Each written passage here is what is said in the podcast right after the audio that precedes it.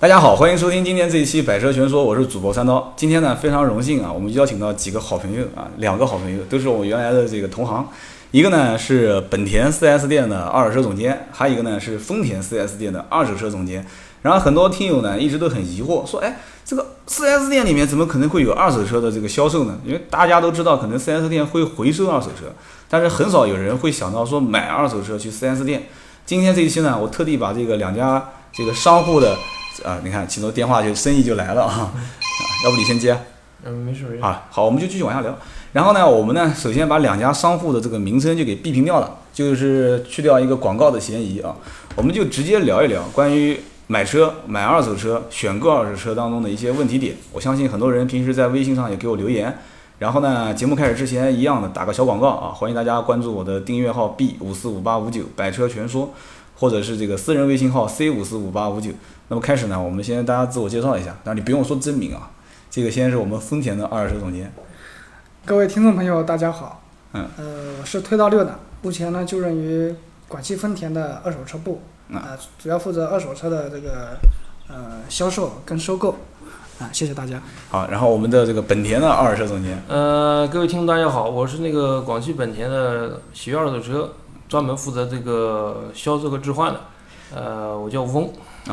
这个就是化名了啊，不讲真名了。首先问一个问题啊，刚刚你提到一个叫本田是叫什么二手车？喜悦二手车，本田叫就是官方名称叫对喜悦二手车，它是在二零零七年的时候成立的。就叫喜悦二手对车，就像这个奔驰的新锐二手车，奥迪的品鉴二手车，对对吧？你们是叫喜悦二手车，就是丰让田大家感受到这个购买二手车的喜悦。哎对，买二手车一般都挺喜 悦的。啊、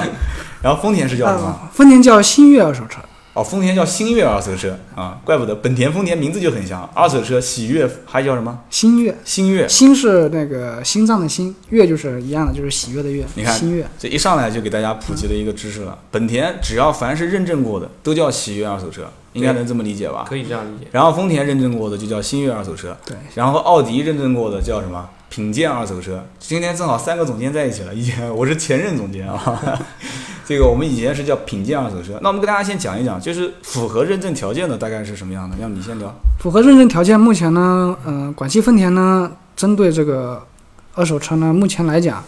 呃，只要是在五年、十五五年、十五万公里以内的，那么综合车况评定是优的，那么我们都可以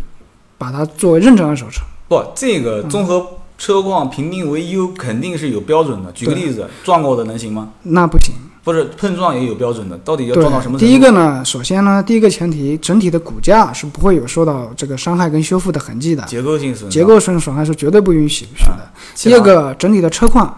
啊、包括比如说外观的磨损，啊，漆面的磨损，啊、包括内饰的一些整洁程度，真皮有没有这个破损啊，仪表台有没有这个凹陷啊，啊、这些呢都是我们一个评定的一个综合标准。当然了，这个可能，呃，说起来比较繁琐，但是简单一句话就是这个车车况一定要好，而且呢，经过我们厂家的这个两百零三道的检测程序以后呢，它整体车况都非常好，而且没有一些机械上的跟电路上的问题，才能作为我们的新悦二手车进行销售。那你新悦二手车，你光嘴讲肯定大家都不认可，就是说你最终会给到这个车辆一个证书啊，或者是什么东西有没有啊？有我们这个新悦二手车呢，如果做完认证以后呢，我们是官方承诺给客户一年或者是两万公里的质保，这个质保全国的还是就单店？全国都可以，全国联保。全国都可以联保啊，嗯那还是可以的。本田呢？本田有没有基本上跟他们差不多，啊？嗯差不多。然后我们的检测呢是一百九十一项，肯定要杜绝大事故车、泡水车，然后公里数有有改动的车。有没有承诺质保之类的？呃，也是跟他们一样，一年两万公里，嗯一年两万全公国里，联保。而且呢，这个车呢必须要在 4S 店全程维修记录的，我们才给认证。那如如果果没有没有的话，中间如果脱保的话，我们也是不予不给予认证跟销售的。这个一点谈的空间都没有嘛？对，啊就必比须方全程 4S 店做保养。就比方说 4S 店，比方说这个客户讲说，哎呀，你就帮我认证一下来，嗯我就无非就是就是才脱保一两个月嘛，你帮我认证一下，认证一下，这种能能谈啊还能谈得嗯来？呃，谈不了，因为我们是秉着给客户认真负责的态度，就是说这个车它的使用档案必须要全程要有记录。那么有了这个全程的维修记录以后呢，客户才能放心的购买我们的这个星越认证的二手车。那么对于一个厂家、对于一个客户来讲，都是一个比较认真负责任的态度。本田这边呢，本田基本上的话，我们没有特别严格的要求这个有全程的这个维修记录，但是呢，就是嗯车辆啊全全程的的保养记录，对对维吧啊维修保养记录，但是呢，就是说我们经过我们一百九十样检测，你必须要通得过，如嗯果通不过的话，那肯定是不行的。反正大体上讲嗯就是几个，第一个结构性的损伤如果有，肯定不给对认，证，泡水的对，对吧？，杜绝事故车、泡水泡水车、车调表车，对，而但是且还有一些就是本田的对于这个包括机械钣金上有多少的多大的维修金额以上的，它是不允许做的。就比方说这个车子当时虽然没有结构性损伤，但是事故比较大，对，然后比不方是就是在机械上，比如说发动机啊、变速箱经过这个维修维修，而且这个维修金额比较大，它也是不允许做认定的。啊、结构性损伤，原来奥迪也是有，奥迪当时认证也是，因为奥迪车子大家都知道，有的时候会烧机油嘛， 所以当时我们曾经遇到过，就是变更发动机号，就是发动机抬过了嘛，换了一个发动机上去，当时也是跟厂家打申请，就是这个车子没事故嘛，能不能认证？当时也是不给认证，不给认证，后来也是找了好多关系，还是不给，到最后反正就是没有认证下来。所以这一块儿我就有一个疑惑啊，今天呢，我们节目你看我这是一期算是从来没有啰嗦的这个我我节目一经常都会啰嗦啰嗦很长时间，就是上来就说主题啊。当时我就一直有疑惑一件事情，我在做新车销售很多年，后来转到二手车的时候，我就在想，其实二手车在 4S 店本品牌当中啊，有很多好的车源，是不是这个？对你你们对应该心里都清楚啊你对。看一讲到这个，大家都心里很兴奋。嗯但是发现一个问题，就是第一个老百姓买二手车，第一个肯定不会想到到 4S 店去买二手车，是不是啊？你们是不是遇到这种 困扰？主要是目前这个各大厂家的宣传力度还不是很大，对然后老百姓对这块认识呢也不是很深，从而导致呢大家都想到，哎，买二手车就去那个二手车市场，啊、但其实呢，二手车 4S 店在二手车这一块呢，它有一个非常好的车源，包括这个这个车本身的这个质量，对，包括本身车辆的整体的这个这个公里数，啊，有一些非常好的车子，但是没有办法让大家知道，你甚至于来买新车的人，你跟他介绍，你说，哎，我们仓库里面有一辆这个二手车，车况很好。嗯我曾经也遇到过这种情况，你们估计也会遇到。你我你们遇到过的，转转他去买二手车，对这个时候很困难，是吧？对。不但我我就这边顺便插一句啊，不仅仅很困难，我们曾经出现过一段时间是给新车的销售大量的这个提成额度，就是让新车销售去转介绍买二手车。你知道后来出现了一个什么问题点呢？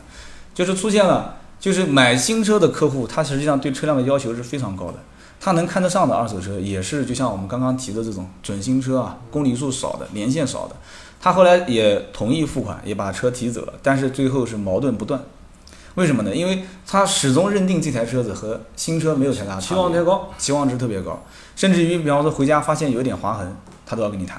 发现后备箱里面少了一个工具，他也要跟你吵，他也要跟你谈。这个呢，我们也能理解，但是呢，我不晓得你们有没有遇到过类似的这种情况嗯我们也遇到过。啊？但是呢，一般的话，新车和二手车的客户呢，他们还是有一定的这个区分的，嗯，就是说他打心眼里可能他就认为他要买个新车，不对见得我要买二手车，再好我也不买。但是实际上，通过我们这个长期这么长时间的这个啊业务做下来，发现的话，很多很很好的二手车是很值得购买的。啊，我们做这一行肯定从我们的角度来看，很多车性价比非常高嘛。首先一个税不用交了，对吧？对然后其次，前一任车主，我们从第一手车源信息能了解到的话，我们知道他是从事什么行业的，然后平时保养维修的这个情况怎么样。所以说我们能看得到车况，但是关键是你知道没关系啊。我们现在问一个问题了，现在比方说大批量的来买你们车的一些车源的这个信息啊，就是客户的获取渠道是从哪里？获取渠道的话，第一个是网络，网络的推广，网络。网络会会有一部分，然后呢，还有一个就是我们的这个，我们因为也不是说有一些是所有的车都放在店面的，我们有些放在市场上也有啊寄售，记住，啊、也有寄售，然后包括一些这个销售员，他有自己的渠道，因为我们这个车呢本身销售员也是有提成的嘛，对，销售员也会帮助我们进行介绍，那等于就是嗯然后还转介绍，对，转介绍，嗯，啊、寄售、转介绍，包括市场的寄售，嗯，啊、还有还有一部分就是我们自己店面的市场，整个市场，因为有些客户他会逛四 S 店啊，他也会到处逛逛，四 S 店都连在一起，对，那他看着看着，哎，有个二手车卖，他有时候逛到这儿，就顺看便中了问问，啊、顺便问问他买了也有，就是说他来的目的不是来看二手车的，嗯就是正好看到了，顺便问一下。呃，他也有这个，就是说他来也也有这个意向，嗯，哎，可能也想看看新车，或者也想看看二手车，啊但刚好看到了买，这个也蛮多的。本田嗯呢？本田这边多不多？呃，我们主要还是通过网络，包括二手车市场的趋势，网络和技术，对，然嗯后转介绍的少一些。嗯转介绍也有也有，很多呢都是亲戚朋友，或者是有些员工啊，员工的朋友，因为我们就从我们四 S 店来讲的话，很多员工买的都是二手车，可能那肯定的，汽车行业懂本身车的人都是对啊都买的二手车，二手车多一些。然后我就问一个稍微敏感一点话题啊，因为我们听众很多人就是经常跟我发，我抵制日货啊，刀哥，你给我推荐几款车（括弧这个日本车不要啊）。就是你们俩今天很巧，正好过来到我这边，我一起来玩嘛，聊聊天啊。然后呢，我想问几个问题。第一个，这两天这两年吧，车子还好卖？我们先聊新车好不好卖？丰田好卖？呃，实话实说啊，嗯 呃，丰田这两年的这个销售啊，比去年来，呃，前两年来讲，嗯它都是有增加的，啊，销量一直销是量还在在增往加上，涨啊一直在往涨，只不过相对于，呃，高端车跟低端车来讲，它的增速比较慢，它但不像高端车跟跟低端车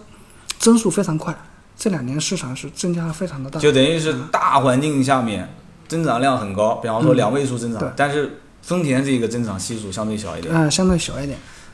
然后就是哪怕做宣传或者怎样，但是还是有一部分客户他不买这个账。因为目前市场的主要的，但我个人觉得并不是说抵制日货的原因，因为嗯本身目前这两年市场主要的增长量是在什么人群呢？嗯第一个是高端用户，高端用户，做企业的赚到钱了，这两年经济发展不错的一些嗯老板啊、私企业主、白领。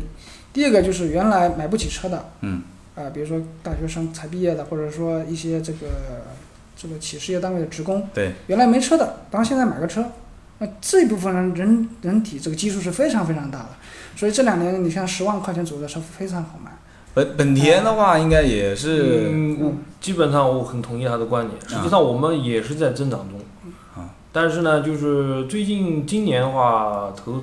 厂家出了一些新车，比如说新款的凌派啊，凌派新款的奥德赛，新款的雅阁，销量还是在稳步的提升中的，并那不存在什么抵制日货。那这样子啊，我们就正好正好你们俩都在，我就把几款车型老百姓经常要问的，你们俩都在，我就顺便问一下，凌派这个车卖的好不好？好，相当好。对现在目前的市场反应优惠的话，呃，现在的话应该是刚刚优惠几千块钱吧。才刚刚有一点。对，我记得那个飞度也是你们广汽飞度刚出的新品，然后也是不让价是吧？现在嗯有我跟让你讲，连连除了我们店里面现在除了一台试驾车以外，没有第二台飞度，为什么呢？没货卖光了，就是不不仅仅是卖光，就是你现在订货是不是也很难啊？订货也要等。然后凌派不至于是吧？凌凌派派可能现在有有现车，然后优惠幅度小一些。对，除了这两款车呢？呃雅阁和科士图优惠大一点，奥德赛也是只订货没有车，奥德赛都卖的那么好啊？奥德赛不是刚上市的嘛？雅阁跟这个你刚刚讲的是哪一个？是呃，科士图，这两个？歌诗图我前段时间刚帮人问过，让价幅度蛮大，一万多。嗯雅阁呢，呃，也是一万多，就等于这这两个车相对来讲可呃能。相对来讲滞稍销一微点差一些。你们呢？丰田呢？我们丰田现在讲库存这个还是比较比较比较合理的，就是我们每个月比如说进一百辆车，那基本上每个月都能消化得掉。它可能是根据订啊我单，们根据订单来做的对，啊它厂家现在嗯，你们你们等于是有订单就是往厂家来拿车，对，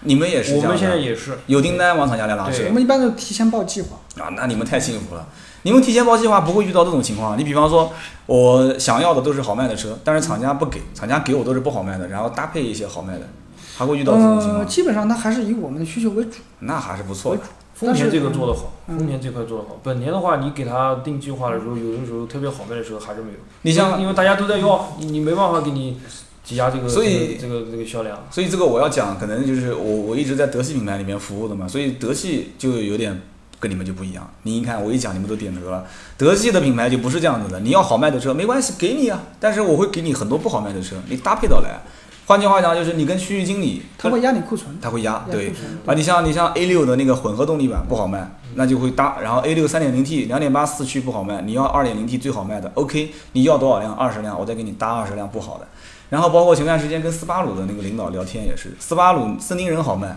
，XV 好卖，但是那个叫叫叫叫叫那个叫 BRZ 还有那个就是那个叫力狮啊，嗯，律师，都不好卖。那么你就是要这两款车，我就给你搭那两款车，搭到一起过来。嗯哎，所以说你们没遇到这种情况，新车应该算还是比较好的。呃，少，有时候也会搭一搭一可个能也跟奥迪跟大众这两年比较强势有关系。丰田现在比较好卖的什么车？丰田丰田还是像凯美瑞啊、汉兰达，小车呢？小车的话才上来一款，呃，逸致，一致。律呃，不是逸致，是那个叫致炫，师致炫，就是雅力士的换代，对，我就是雅想力，士的换代，我就想等你讲这个车子呢。嗯致炫这个车子，现在很多网友在问，你还能大概就是讲一讲。首先一个优惠幅度的情况，现在目前来讲，啊目前的话应该在南京市场应该是三千到五千不等，那优惠很小，订货时因为订货车周价便宜，车价它也就是十万块钱以内的小车啊，订货周期呢，订货周期基本上一个月左右。那还是不错的这个车型，那不至于像他们飞度那种样子，就是基本上拿不到货。飞度的话还是车车子蛮好卖的，就是比那个比资飞讯度是很多老卖车得主都嗯开过飞度之后，他都不知道换什么车，有开过嗯没有车，嗯没资有讯车达到他这个他的飞度原来还的是比要较保值的。你看丰田都这么讲嗯，所以我在节目当中对对飞度的评价也比较高，但是很多人也认可我这个观点，就是返修率低，对吧？求油耗低，油耗低，空间大，空间又大，反正现在我说实话，十万块钱左右的车子，确实我发现日系有一些品牌的竞争性还是可以的，但是经济嘛，经济实经惠济。省油嘛。哎，但是我反过来讲啊，我就问个问题，就是那你们怎么看？就比方说上海大众跟一汽大众，它的增长量就相当大。我们那个园区里面，你知道的那一家上海大众，对我们就不说名字了，一个月的销量能干得到奔驰跟奥迪两家的总量，就一个月销量将近能到达两千多台啊，不是啊，对啊，三百多台啊，一年大概在三千多台，两三千台，什么感觉？你们是怎么怎么一种这评价个也？是大众品牌的效应，就是跟车本身没有什么关系啊，可能也是也就是这么一个阶段的时间的事情。对，因为你看前两年丰田跟本田也很火对，那时候早九几几年的本田年都九八九九，那时候加五万加六万，那时候什么概念啊？对啊本田雅也就是阁对吧？你凯美包瑞括刚上市的时候加两万加三包万，括不现这在样福讲。特也卖得很好，以前本田卖得好时候，福特天天天看着我们都眼馋。对，我就想讲这个话题。这两年就是因为有一些抵制的情绪，加上这个老百姓可能也非理性消费吧，就是说现在可能更多的还是随大流，或者是看一些我除了日本品牌我不看，其他都看，就有这种思想在里面啊。呃，可能跟福特卖的非常好，我现在个人感觉是可能跟前两年大众，包括欧系车在嗯中国的这营种销嗯前两年的一些营销政策有关营系。销，对因为前两年它是打的是什么牌呢？嗯就是说像这种技术领先。技术领操控先。性好， BS 安全性技术高很厉害啊，嗯比如说激光焊接、空腔灌蜡这些，嗯大众这种这种技术嘛，对吧？嗯首先做工非常好，对，钢板呢非常厚，对，然后呢操控性非常好，但是相对来讲呢，它就是它的是什么？技术领先以后，它就是问题性小毛病会比较多。对，但是之前价格也高，价格也卖得高，但是口碑出来了，就通过这个前段前一个阶段口碑的车积主累的使用的对口碑的宣传，对，它达到了它的目的。当然，这个时间可能非常长，可啊能要十年或者十十几年的培育，对，对吧？所以说实难际免上呢，这个汽车各个品牌，我我感觉也有点像赛跑一样，啊，就是有追赶者，有领跑者，对追赶者总是要发力的。啊对，可能大众或包括一些其他品牌，它早几年它是追赶者，所以嗯它发了力了。然后所以这两年丰田正好又对跌了几跤，对对对。本田还好，本田这两年跌跤跌的也算少，哎，但是它现在的话，厂家也在发力。厂家也在发力对，但是这两年的话，说实话，我我因为我自己也是德系车主嘛，啊，我自己也感受就是嗯这两这两年大众的车子，像包括这种嗯做工用料啊，确实不如以前。嗯，你你不但是德系车主，你是德系豪华车车主。啊， 我之前我一直开的，说实话，我我虽然是卖日本车，但是我开的一直是德系车，很奇所怪、以啊，我觉得我对这个还是比较有发言权的。对因为我第一辆车是大众宝来嘛，对，然后这之后又换了其他品牌的车子，也当然也是德系车了。呃，之前那个我感觉我的那个车子的做工用料比现在的车子你那辆嗯多不了仅。仅是宝来吧，你是宝来二吧？对，虽然说也是宝来二的性能版，对对对，嗯实际上，我们做二手车的话，什么车都看。嗯，对车这个整个的大的这个一代一代的演演化，包括这个车子配置啊、材质的话，我们还是还是比较了解的。你能不能认同他刚刚的观点？就我是我就是以前的车做工跟现在的车做工感觉是确实差了很多。对对其实我前段时间做了一期节目，我这节目节目讲的是什么呢？叫做你大家感兴趣可以听听看啊，就是叫做汽车技术的领先和换代为什么没有就是相关的这种就是比方说电子产品的摩尔定律啊，就是说它换代之后，按道理讲它的采购成本也变低了，制造成本也变低了，但是为什么车价就变贵了呢？这个话题当时我就就是找了一些相关资料，然后我自己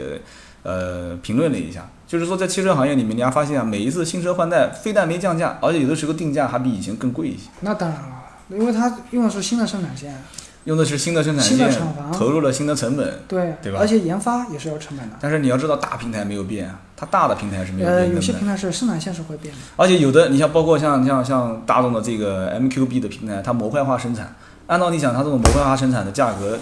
它可能跟也零部件采购应该更低啊也是。也是根据这个市场来定价。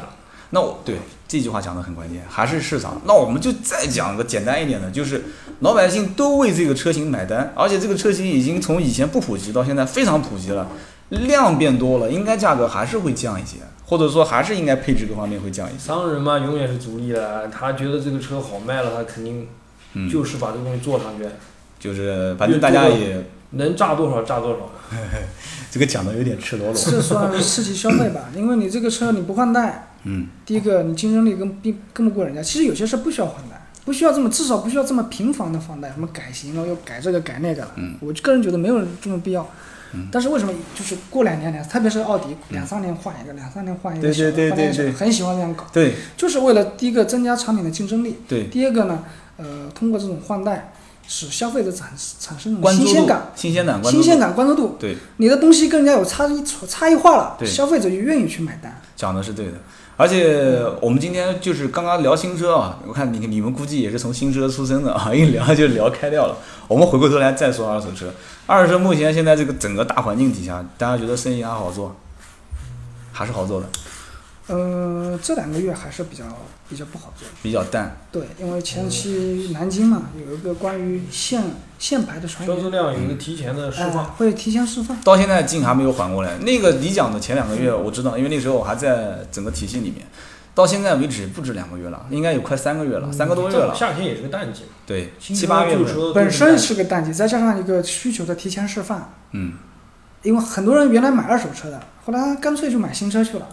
因为那段时候你想买的时候你还不好买，对，对还不好买。买不到，其实按道理讲，从现在这个月开始，应该传统的二手车应该慢慢的是回暖，而且有市场行就是跟情去年同期来比还是差很大很多多，迟疑差很多。还是差很多。所以现在你看，就遇到个矛盾点了。4S 店里面手上有一些好的车源，我们的就是就是以前我在 4S 店的时候拿到车源，应该讲就是说通二手车也有进货渠道嘛，就是所谓的进货渠道还是很正的，都是一些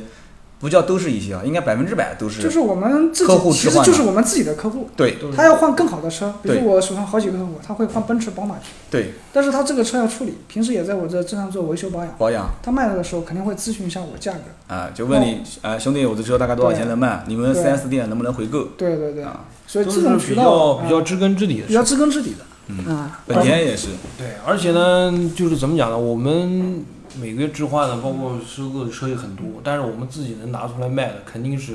精挑细选。那那些没有精挑细选的车二去哪手里车市呢？场啊，就是把没有，你看这个马上二手车，我跟你讲，马上二手车市场老板听到我的节目就要过来打电话投诉了啊！就是说精挑细我选会爆个的料嘛。留下来自己卖，没有精挑细选的车型踢给二手车市场了。作为我们来讲也是这个也是正常的，我们不可能说把好的车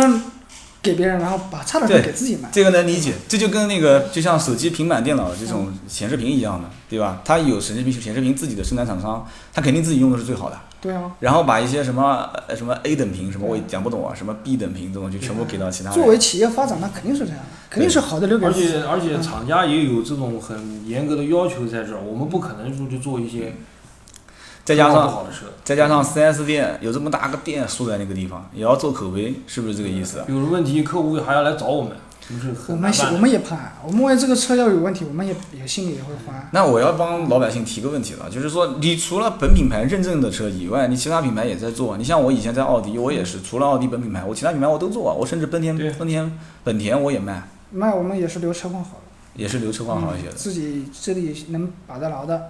把控得牢的，车况各方面都不错的，我们会留下来实。际上，只要经过我们这个厂家的这一套检测程序下来的车，对，应该就不会有什么大的问题。因为我们曾经有一期我也准备聊一下这个话题，就是当时我在网络上看到过有一个叫二六八 V 的政策，二六八 V 的检测体系，就是当时车易拍和优信拍两家，啊，就是他们当时考虑到这个商家跟商家之间调配车源嘛，他要对车辆进行一个认证。你们刚刚讲的是分别是多少项？丰田是多少项检测？两百零三项，你们是一百一九，百九十一，我们是一百一十项检测。然后呢，完了之后，其实这个我们就讲，老百姓可能也听不懂这个什么一百一十项、两百三十项，到底检测什么东西？你我们可以跟大家简单聊一聊，大体上的。嗯就是比较比较会有一个比较详细的检查，就是说小到什么呢？小到就是说这个大灯上面，嗯，有没有这个小的这种颗粒，就是小的这个破损碎伤点损伤。嗯，划还痕。有一个就是什么呢？就是嗯比如说很简单，有一个比如说我的你的防冻液够不够啦，雨刮去水够不够啦，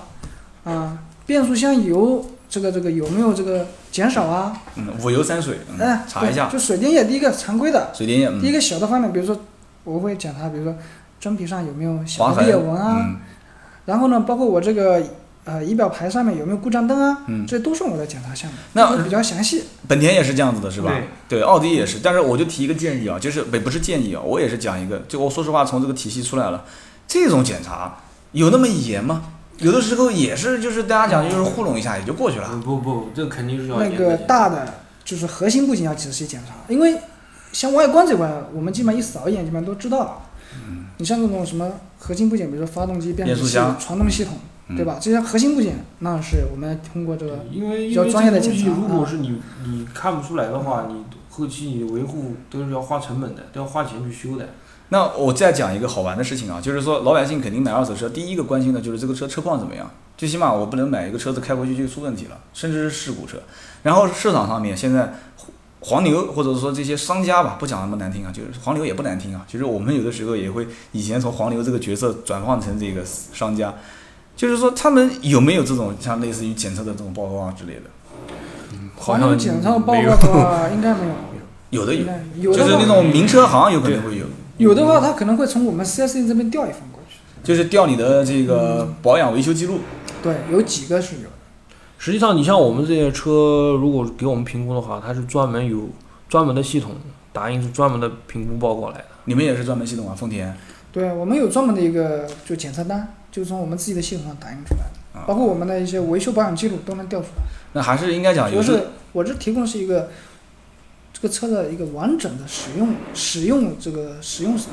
叫那使使用履历。我们就聊一聊，就是比方讲说，在国外的话，国外的话，它会有一个第三方给予一个认证，就比方说第三方出示一个很很完整的一套这个材料，然后能告知这辆车子的一个大体上情况。你说在国内的话，我们现在根本拿不到这种东西，是吧？有这个嗯，国内不现实。如果我们就是大体上分析，就将来如果说这个二手车的市场分就是趋势啊，有没有可能最终又是回归到 4S 店？就是 4S 店新车现在不是不好卖了吗？可能说不定多少年之后，二手车反而变得都是主战场就在 4S 店了。呃，是有这个趋势，应该是。实际上，国外的话，二手车的销量是远远大于新车的。那这个我们已经在前面节目聊过，就是二手车在国外大多数国家新车购买的置换率啊，甚至于最高的能达到百分之九十几。你像包括德国、英国，我们当时看数据，这两个国家二手车置换率几乎是百分之九十到九十五。那我们现在目前一家店的置换率能达到多少？我们店我先报个料，我们店原来很少，大概就百分之十几、差不多，二十差不的多样子，不到，你们二十算高了，算高了。算高了，百分之十几都算高啊。嗯，豪华品嗯牌了。豪华品牌应就是该一百个客户来买新车，然后完了之后只有十来个人是置换二手车。差不多。你你们呢？我们大概百分之十左右。我们百分之十，豪华品牌正常百分之二十。百分之二十，嗯呃，厂家给的规定大概是在百分之二十七，甚甚至于我见过有一家给的更高，是百分之三十五。但能不能我们只有百分之八？有厂家规定的要求就百分之哦百分之八，八，这个期望值很低哦。因为我们有很多小车，哎他他哪来的车置换呢？啊，就是买七八万块钱的车子的人也很多，或买十来万的人，其实这些人本身就没有二手车置换。对，人家是出事购置，他哪来车给你置换，讲得或者是家里面添置。但中国毕竟的话，还还没有达到这人手一台车。行啊，那我你看，我们今天也是非常荣幸邀请到你们两位，然后聊了一下，不是很，因为我知道等会儿你们还有事情啊，也是非常随意的聊一下，就是二手车市场，甚至于谈了一下子两个品牌丰田和本田畅销的车型。最后呢，我就希望听听你们二位给大家一些建议，因为很多听友现在是什么样的情况呢？我大概跟你们描述一下，手上呢有一个十来万啊。完了之后呢，也是想买新车，这是首选。为什么呢？二手车他总是不放心啊，然后这个十来万呢，现在有一些畅销的国产的自主品牌，比方说啊，长城的 H 六，然后长安的 CS 七五、CS 三五，然后包括还有一些人看什么长城 M 二啊，有的人还甚至于看中华啊，有有人看比亚迪，就是说，如果同样十来万的价格，如果选购二手车，我们今天既然二位都是在做二手车的嘛，在十来万的这个区间，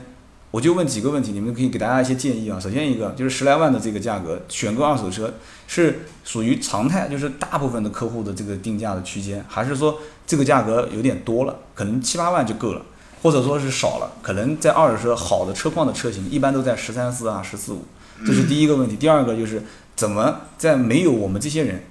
这样的情况下，老百姓自己能有一些小技巧啊，或者小知识啊，或者那种小的判断的方法去选购二手车，就这两个问题，给大家能不能给点建议？就即兴的，啊我们之前也没有，你看我给你们提了一个问题啊。第一个就是价我个人觉得呢格，呃第一个呢，价格的话呢，如果说你要买二手车，嗯，呃，我的建议就是说，呃，买一些呃合资品牌的，那你跟我之前我也合资是品牌的车子。第一个呢，再这些讲车呢，做工跟用料会比较好，还是建议合资品牌的，因为二手车嘛，你是毕毕竟你使用了几年、几万公里以后呢，嗯比本身比如说用的钢材、用的材料啊、用的这个部件啊，嗯，如果说你用的材料好，那你就是说你品质就好。所以说，嗯或者说你比如说像日本车比较保值的，比如说我们的德系车啊、嗯欧系车或者日系车，嗯，这些车保都值是比一较保些值、保值率比较高的嗯，合资品牌的，啊，合资品牌的。其次呢，我觉得呢，也不一定说十万块钱左右的车就是都是好车，或者都是差车，这也不合理，就看你买的是哪、哪个级别的车，对吧？比如说你原来是 二十万左右的车，嗯，那二十万左右当时买，可能当时买要二十万，那现在可能卖的话，可能也就卖个十万或者十一二万出点头这样子。嗯，这过了好几年了，都公里过了数也多了啊、那个这个价格买呢是能买得到的。啊，但是如果本身这个车就卖十来万，对不对？啊比如说我们很多车型，你像这个什么，呃，像我们马上推出来的那个雷凌雷凌，啊、包括逸致，嗯这本身就卖十三、十二三万、十三四万，那你说花个十万块钱买，那这个品质肯定会非常好。就是已经是准新车级准别新了，车，呃，本身就卖十十四五万的车子，你再花个十万块钱买，那肯定，如果说你不是看走眼，或者是这个车子碰到不好的车子，一般都不会有太差的车。就是老百姓现在，因为我看我很多的一些网友都是在选购十万块钱左右的车型，那你建议就是说还是选择在就是年限短一些的，呃，尽量，你当然买年限短的车肯定是好，车况肯定是好，嗯但也不排除有些年限车的年限长的车车况好也有，保养维修的好，维修的好也有，你嗯不能说一概而论。最好不要维修，保养的好，关键是你看整体的车况，嗯有些甚至开个两两年的车，开个十几万公里也有，我们也经常碰到。嗯，有没有一些什么小技巧呢？嗯、呃，比方说关键没有我们这些行业里的人帮助大家去选购的你话，第一个呢，你看它有没有调过表的话呢，你可以看看它的整个车的内饰的磨损程度，内饰磨损，比如说你的排档杆，嗯，排档杆、如果时间开久了肯定会有磨损。方向盘，方向盘看里面，对吧？如果时间久了，方向盘里面肯定磨损会比较厉害。对，就是啊、你看看这一圈，嗯然后其实看看它的座椅，嗯座椅的话，比如说真皮的话呢，嗯它如果不是重包的话啊，侧边，侧边啊，包括褶皱是不是很多啊？嗯然后是不是有凹陷啊？啊，然后通过整个车况的内饰的判断跟这个外观的判断，你呃一般人也可能看看出个大概成色好不好。成色，嗯，啊。其次呢，就是说你主要这个当然可能有一有一些专业性的技巧，就是说你的骨架主要还是看骨架，骨架肯定肯定很多网友他看不出来嘛对看不出来，骨架就是有就小技巧这一块儿确实也说不出了。 对，没什么说太多的小技巧。嗯那这边呢，本田呢，呃我个人认为啊，就是你买二手车呢，实际上还是要精挑细选，嗯有车况好的买一下还是很合算的。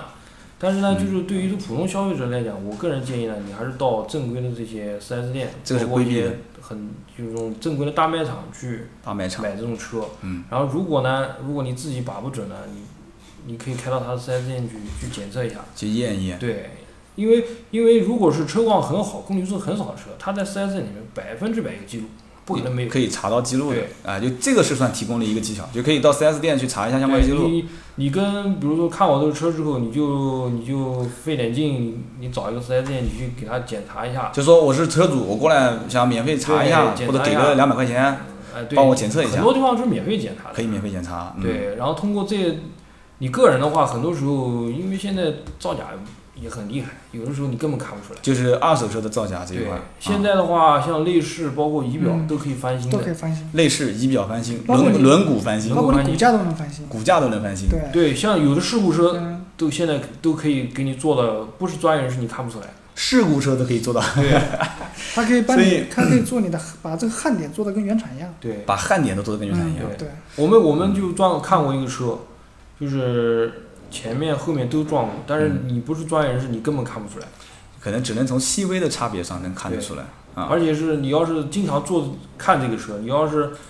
不是对这个车不是太熟，你真看不出来。就是比方说像你，你常年看的都是本田车型对，这个车子我打一眼可能看不出来，细看看出这个车有事故。对，包括你做丰田也是一样的。嗯所以说这个是吧？但隔行如隔山，每一个品牌，包括我，我可能我回过头来看丰田、本田车，我还不一定。不是不一定，我肯定没有二位专业啊是。当然，同样奥迪的车型你到我这里来，我可能打开来机舱一看，我就可能辨别出来，甚至于连车型都不一样。其实有很多好玩的事情，今天我们没聊。曾经南京有一家 4S 店收购是奥迪 4S 店啊，收购奔驰车，把奔驰车的型号收错掉了，